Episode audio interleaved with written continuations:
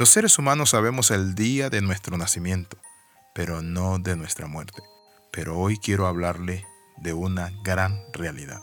Una persona que vive alegre, feliz, que es joven y dice, algún día de esto voy a recibir a Cristo. Algún día de esto voy a cambiar. Soy joven, tengo una vida por delante, voy a pachanguear, voy a gozarme, voy a beber, voy a bailar y voy a hacer tantas cosas con mis amigos y voy a vivir una vida licenciosa. Pero ¿saben qué? Se engaña a mismo. Bienvenido al devocional titulado Dejando pasar el tiempo. La Biblia dice, noten lo que dice en Primera de Juan capítulo 5 versículo del 11 al 12. Dios nos ha dado vida eterna y esta vida eterna está en su Hijo. El que tiene al Hijo tiene la vida. El que no tiene al Hijo de Dios no tiene la vida. Por mucho dinero que tenga una persona, fama, fortuna, por mucho que se vanagloríe de que va a realizar o alcanzar, quiero darle a usted una noticia. Y es que usted tiene vida solo en el Hijo de Dios. ¿Por qué la Biblia nos dice vida? Quizás un necio por allí puede decir, pero si yo estoy respirando, estoy viviendo, ¿por qué la Biblia me dice a mí que tiene vida?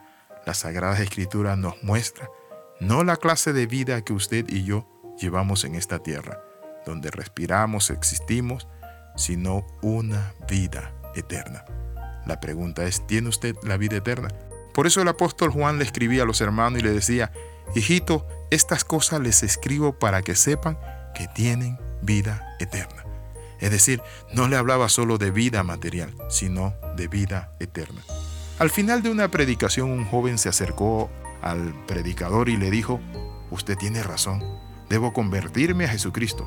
Lo haré, pero no enseguida. Todavía quiero aprovechar un poco de la vida. El predicador le respondió, ¿solo un poco quiere aprovechar de la vida? ¿Qué falta de ambición y de visión tiene usted, querido amigo? Acuda a Jesús y tendrá la vida eterna. Así le contestó el joven pastor. Quizás usted ha escuchado el Evangelio, ha escuchado acerca de Dios, de la salvación, o quizás nunca ha escuchado de Él.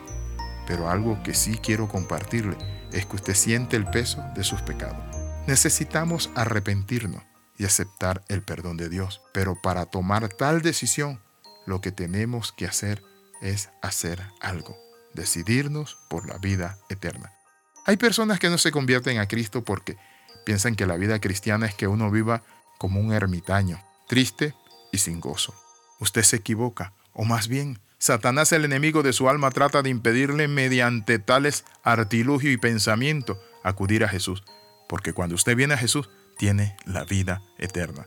Yo pasé muchos años en discotecas, en bailes, con amigos, en fiesta, haciendo muchas cosas que ahora, por cierto, me dan vergüenza decirlas en público. Pero ¿saben qué? Tuve un vacío grande, una necesidad y vivía engañado.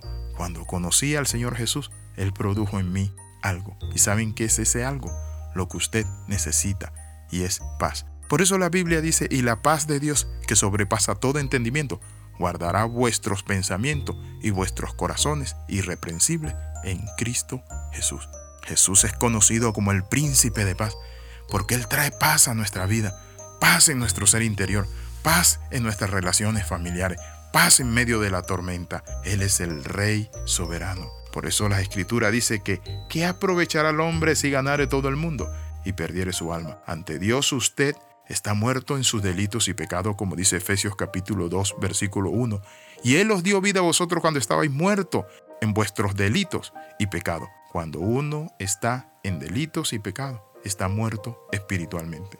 Físicamente está vivo usted, pero ¿qué tiempo va a estar vegetal o físicamente vivo? Mi amigo, lo máximo que podemos llegar es a 120 años, el que mucho dura, y entra en el Guinness Record. Pero hoy quiero decirle esto, el que tiene al Hijo, tiene la vida eterna. ¿Por qué perderse? ¿Por qué vivir sin paz, sin gozo, sin esperanza? ¿Por qué morir y simplemente apagar la lámpara de este cuerpo y que la vida física se extinga y la vida espiritual también? ¿Por qué?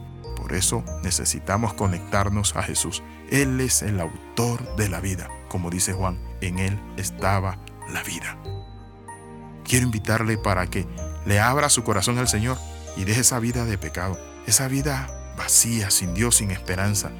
Le invito para que usted lo reciba ahora. Señor Jesús, entra a mi corazón Perdóname, Señor Padre Santo, por estos pensamientos que he tenido, por esta vida de vanidad que he vivido, por estar lejos de tus caminos, Señor. Pero en este momento, Señor, entrego mi corazón, enmiendo mis caminos y me arrepiento y te recibo como mi único y suficiente Salvador, pero también como el dueño de mi vida. Amén y amén. Si usted hizo esta palabra oración, escriba al más 502 4245 6089. Le saluda el pastor y capellán Alexis Ramos. Únase a este pueblo gigante de Dios que pronto será levantado para recibir en las nubes al Señor y estar para siempre con Él. Bendiciones de lo alto.